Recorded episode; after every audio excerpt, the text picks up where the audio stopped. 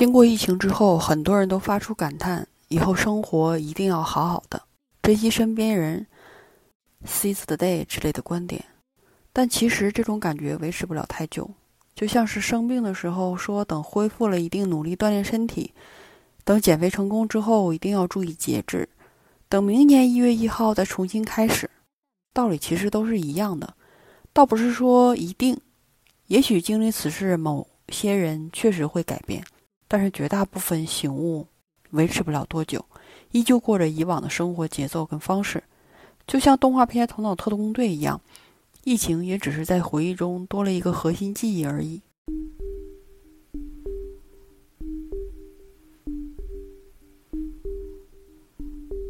三月十号，美股熔断，历史震惊，采访巴菲特八十多年，见证历史时刻。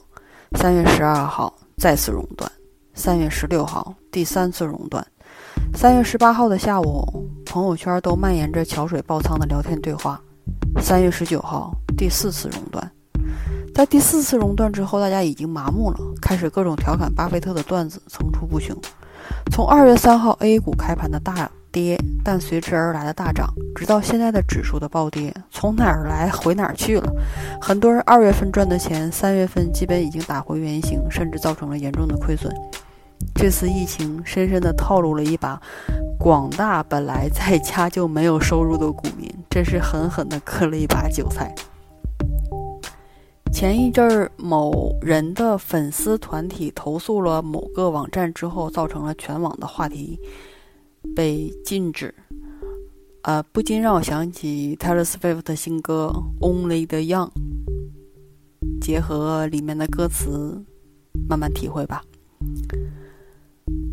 唯一不变的是变化，唯一确定的是不确定。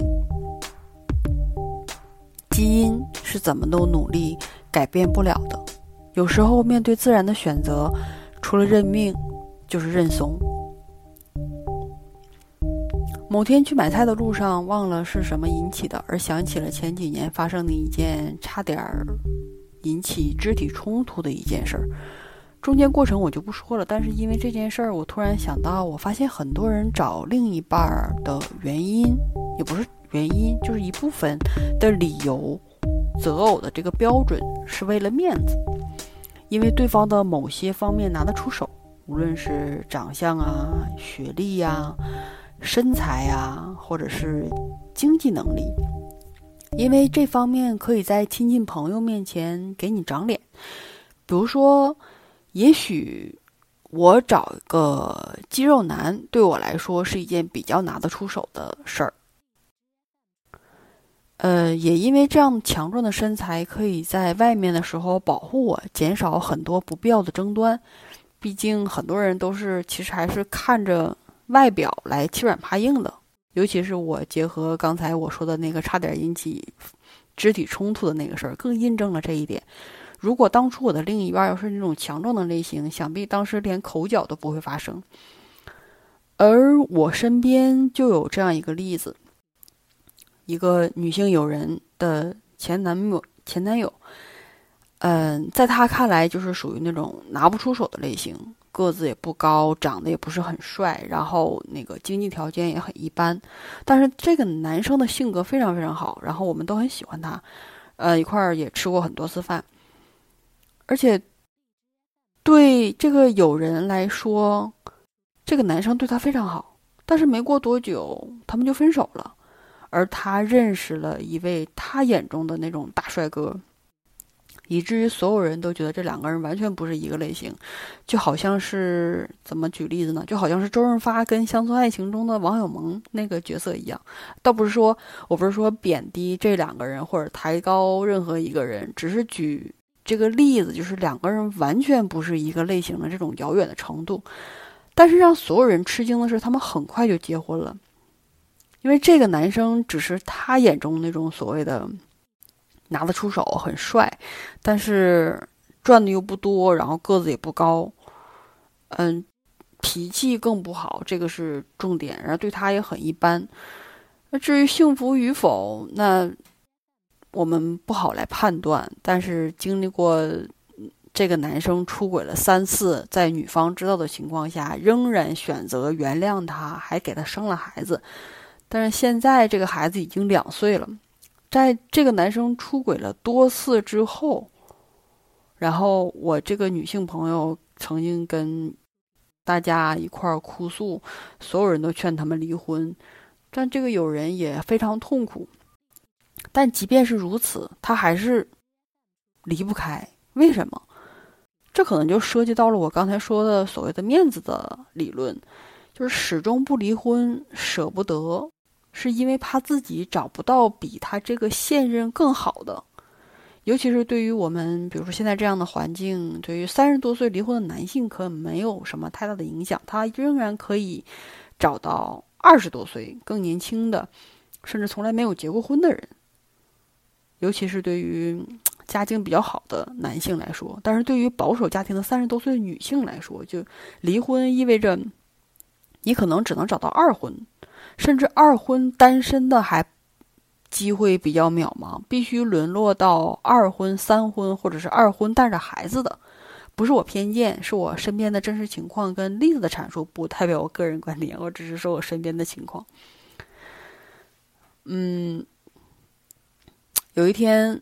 午睡结束之后，迷迷糊糊的，就是躺着，呃，醒觉，然后突然意识到，实际上我们大脑总是在，其实，在操控着我们。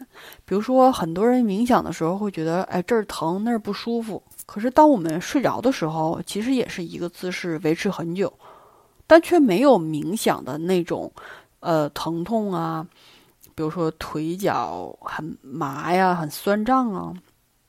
为什么呢？是不是睡着了，我们就没有意识形态了？醒着的时候，我们就胡思乱想，然后就是各种以为跟假设。就是你以为你疼，因为你坐的时间太久了。按照以往的经验来说，这会儿你应该觉得腿麻，应该觉得酸痛了。所以你觉得我疼，我麻了，我不舒服，我必须要换姿势，我受不了了。我记得之前，嗯。听《Blow Your Mind》的时候，峰哥也说过，看到什么 research 的时候提到过，人是没有自由意识的。因为我前几期的时候，博客也说过，就是忽然想到了最近的天气，嗯，瞎联想嘛。因为最近天气实在是很热，再加上北京供暖的时间延长，每年这个时候外面是很热，但是屋里属于阴冷的时候，因为已经没有暖气了嘛。但是因为今年是怕大家感冒引起。引起炎症，所以就是供暖时间延长了。因为暖气依旧，然后屋里屋外没有温差。在家里的时候，基本就是裤衩背心的温度，但是外面溜达的大人小孩全都是羽绒服、风衣、呢子大衣，再加上口罩的遮挡，我真心很热。然后有一天，嗯，看着手机上的温度大概是二十二到二十四度左右，然后我就下楼溜达，穿着个七分裤跟 T 恤。我几乎是每个人毫不夸张，每个人都在看我，就那用那种，我靠，这个人有病吧？穿这么少，这种异类的眼光看着我，不知道都让我联想到这个所谓的自由意志的问题。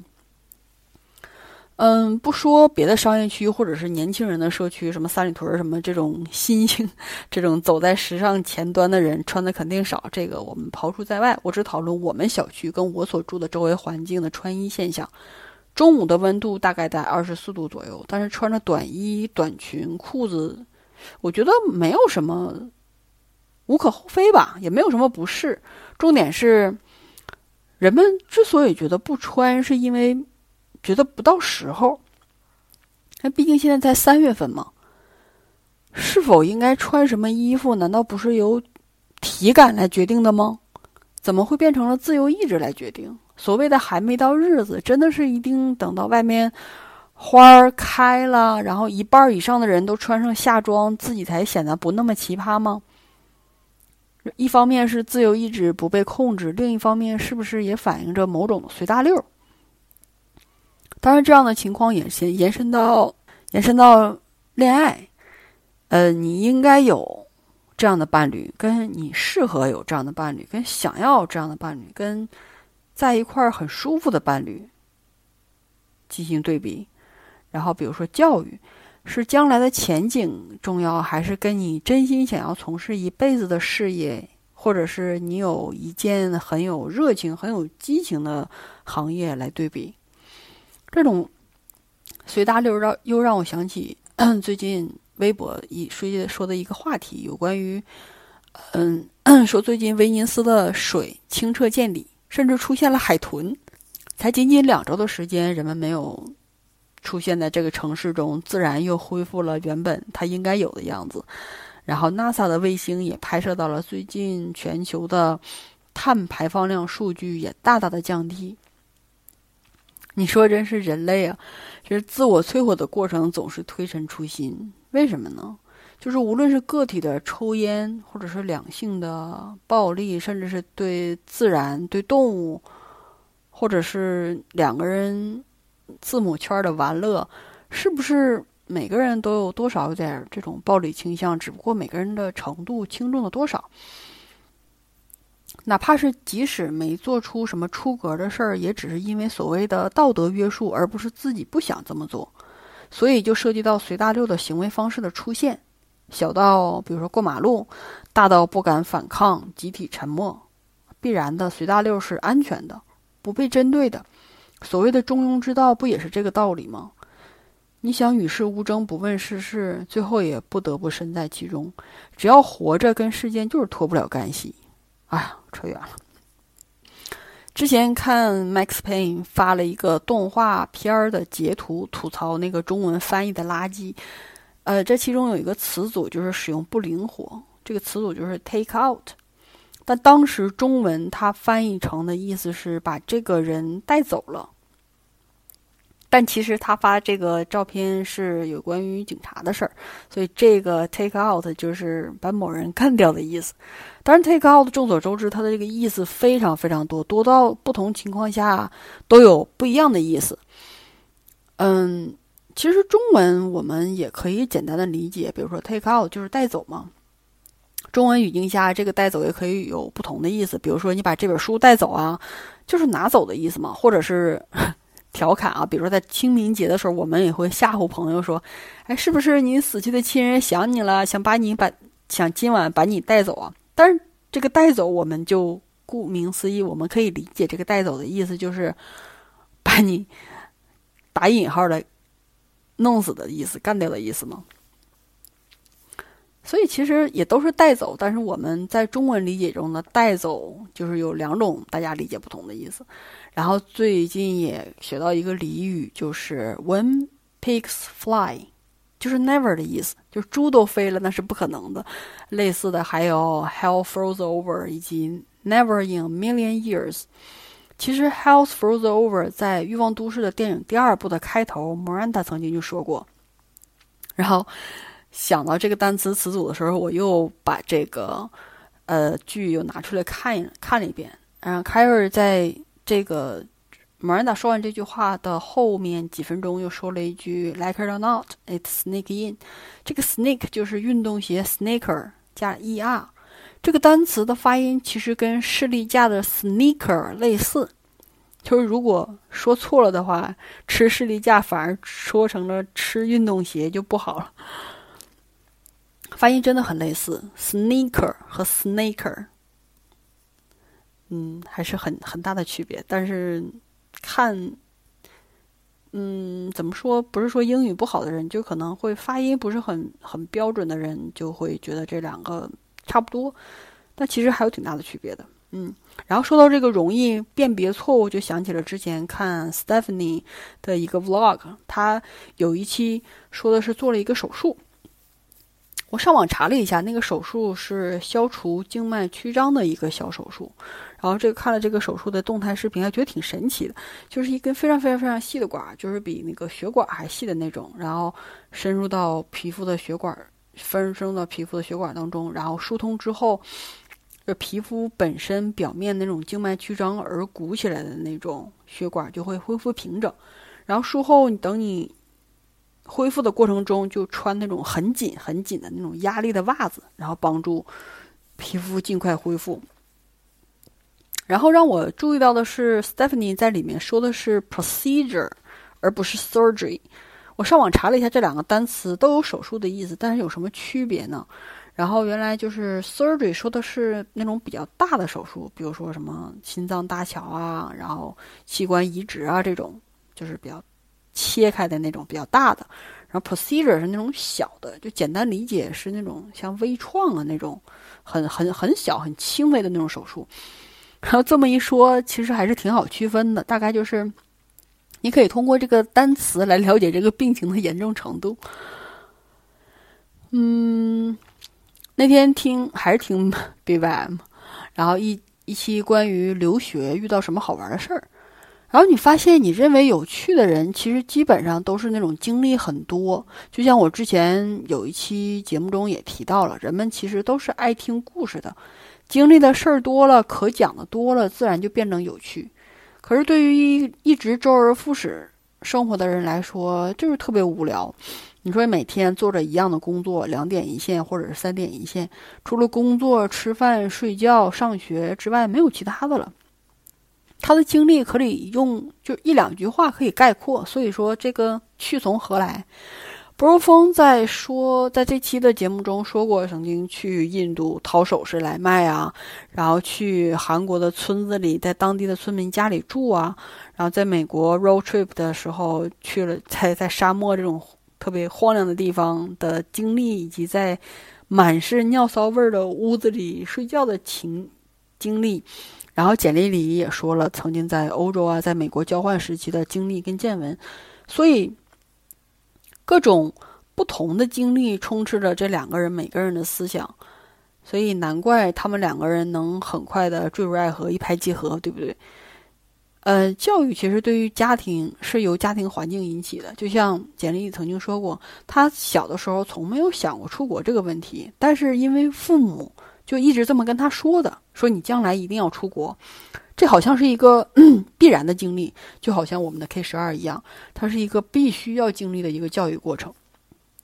所以年轻的时候，恋爱啊、旅行啊、冒险、打工啊，甚至疯狂啊，都是一个怎么说？一个经历的过程，我非常推荐年轻人二十多岁的时候，该恋爱的时候，真的就要恋爱。就像，因为我们小的时候，父母经常说，你到什么年龄就应该在做什么样的事儿。你年轻的时候就该学习，然后就该谈恋爱，就该怎么怎么样。所以，对于我来说，我好像。从小到大一直周而复始的做所谓的好孩子，也没有经历过什么，也没有经历过什么冒险。年轻的时候也没有经历过非常非常多的恋爱，然后也没有所谓的什么打工的经历，也没有什么疯狂的体验。嗯，哎呀，觉得虽然可能现在年龄在这儿，但是心智其实并不成熟。比如说以前我曾参加父母的那种同事的聚会，然后看到别人家孩子。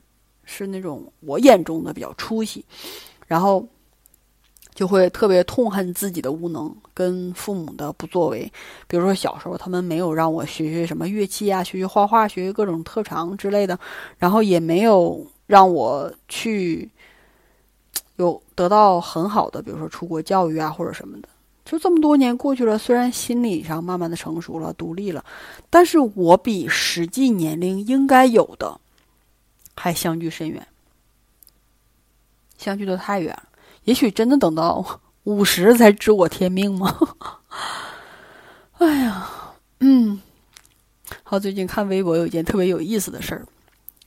有时候看评论真的比单纯看新闻有意思的多，因为最近意大利的严疫情特别严重嘛，然后中国派了很多专家组去支援。这条。这条新闻的配图是专家在讲，专家在在那儿讲，呃，就是跟他们说这个可能是注意事项或者什么的。然后 意大利那些长腿帅哥们就靠着桌子，然后双手，嗯，双手叠加着抱在肩膀上，低头听着。他那个姿势，就是别人跟你探讨事儿的时候，你那种很舒服放松的姿姿势。然后下面评论，我，我，我。截了对方的原话，他大概意思就是：这帮人干嘛这么不认真？这可是来救帮你们救人的呀！然后回复这条评论的最高赞的那个网友留言 就是说：难道还下跪双手合十吗？手放在哪里舒服，当然就放哪儿了。更何况当时是情况很紧急，每个人的认真与否，那就肯定是不用质疑了。说难道真正真的要站军姿才才算特别认真吗？当然这句话是玩笑了，还是有很多小伙伴的思维和三观还是很正的。有些行为大家就不要太吹毛求疵了。当然了，全世界哪里都有奇葩。比如说，最近美国的一个海滩，忘了是是佛罗里达吧，然后聚集了很多年轻人开派对，说什么“我才不管呢，好不容易放假了，我就要出去玩。我们是年轻人啊，不怕呀。”然后 Trevor 就是小崔崔娃，还吐槽了这段，说：“当然了，当然这些不懂事儿、不怕死的年轻人，我们就是我们经常看到那些美剧中一些。”我们叫白人垃圾，white trash，就是一般恐怖片里经常开车去野外郊区冒险的，然后最 最后被各种什么变态啊或者大 boss 弄死的那帮人。啊，说到小崔，我突然想起，最近很多关于他的视频在真的是铺天盖地，无论是微博上、啊 B 站上，大家都对小崔这个讨论的话题热度不减。然后自从之前说了五 G。之外，然后又说了我们见到那什么火神山、雷神山速度之快，然后那天呢，模仿了意大利人在阳台上唱歌的视频被大家笑过了之后，很多人在底下评论说：“哇，崔娃好有钱呢，竟然住在曼哈顿。”然后我查了一下，有篇有一篇文章专门写了小崔的收入，说在福布斯排行榜以两千八百万美元的。收入排名第四，第一是开文哈当然这个没有什么可可疑问的。然后，但是前十唯一一位女性是 Amy Schumer，这个没想到，我以为会是 Winnie Coming 或者是 Ali Wong，就是黄阿丽。他们不只是在单口方面有很高的成就，然后经常开专场啊，然后他们也有自己的就是演艺公司啊，还拍电视剧啊，拍电影啊。阿里旺还出书啊。这样都没进前十，我，然后艾米舒默也没有很很好的口碑。他虽然也拍，也拍电影，然后也出了很多，那个，也很出，也也也很也出了很多单口，但是他的口碑不是很好，因为经常抄别人的段子啊。谁知道了？竟然没没想到，嗯。有时候我发现心情好坏跟天气没有什么太大的关系。我最近有一段时间，有一天印象特别深刻，就是那天天气特别特别阴，而且气压很低。但是不知道为什么，就是心情好到好像中彩票了似的，就是一直特别特别兴奋，然后看什么东西都特别高兴。嗯，哦，对，最近一年我睡觉的时候基本都用那个轻松冥想。那个二十五分钟的引导词来让自己就是放松，然后入睡，而这个也是自己 衡量到底多久才能睡着的标准。那这个冥想的音频分为上下两部分，呃，上部分大概就是让你各种放松啊，胳膊放松啊，腿放松啊，嗯，等等，然后下部分就是假装进入了一个森林的场景，当然也是换个场景继续让你放松。经过这一年下来，我还是不记得这个下半场 究竟说了什么。当然，这个肯定也就是说明我睡觉速度还是挺快的，基本上上半场就差不多可以，差不多就睡着了。我发现有时候看微博的时候就特别害怕，怎么怎么说害怕呢？就是，嗯，动不动就被炸号了呀，被人肉啊，被投诉啊。然后联想到之前看那个《甄嬛传》的时候，就有人说就活不过第一集，心机跟这个脑力实在跟不上，这个勾心斗角。然后我自己就联想到了那个《行尸走肉》一个美剧。我觉得如果我是仅存的一个人类，会不会被僵尸吃掉？就算没有被吃掉，是不是会找到人类的组织？就算找到组织了，我是好人这边呢，还是坏人这边的呢？我是会被利用的呢，重用呢，还是累赘呢？还是小到不能再小的人物呢？必要的时候可以把我推向僵尸群里，给给大家腾出时间跑掉。我觉得应该是这种类型的，我还是很有自知之明的。嗯，哦对，之前我不是说关于那个各种宇宇宙探索奥秘嘛，然后那个老高说了很多关于这个方面的视频，然后之前又仔细的研究了一下，他有一期说 SCP 组织。然后挺有兴趣，查了好多信息。然后后来大概了解了一丢丢之后，我发现这个组织跟之前看的一部电影叫《林中小屋》有点类似。那个《林中小屋》是锤哥演的，那，挺值得一看，尤其是最后的十几分钟，这应该是全片的亮点了。如果你觉得这片儿是垃圾的话，那你应该就直接跳到后十几分钟，因为这个豆瓣的评分不是很高。全片的亮点就是后十几分钟。嗯，当然这个。我觉得应该完美的契合了 SCP 的组织。后来又看了在 B 站上有一个人玩那个 SCP 的游戏，我边看边想，如果有个人在我身边玩，然后我跟着那种跟着紧张，呃，一块儿带入的那种紧张刺激的场面，应该格外有爱。嗯，哦，最近每天吃什么？最近每天早晨就喝一杯。Smoothie 是用蔬菜跟蛋白粉，然后水、冰块打成的。因为最近出去一般十多天才补充一次吃喝，所以每次都买好多好多的蔬菜。但是蔬菜又放不了太久，所以大多是我买很多很多的西兰花，然后给嗯用水焯好了之后放在冰箱里冷冻。这样的话，每天早晨。用西兰花，用西兰花来当冰块儿，来打这个 smoothie，就会怎么说？顺便补充了蔬菜，然后喝起来西兰花又没有什么特殊的味道，完全，嗯，当代替早饭，还感觉很不错。呃，然后最近每天早饭除了这个 smoothie 之外，就是吃烤馕加厚厚的芝士，微波炉叮五分五十秒钟。就不用太久，五十秒即可。然后烤馕买那种自然咸味儿的，自然咸味儿，哎呦，特别好吃，跟吃披萨没有任何区别，而且不用加什么橄榄啊、萨拉米、火腿之类的，就只是芝士加上自然烤馕，就特别爽，而且不到一分钟。最近每次都买好几张回来，特别特别大的一张。然后可以就是挂脖子上 围一圈的那种，特别特别大张。然后一个一斤多的芝士也差不多吃完了。买的是黄波，味道还不错。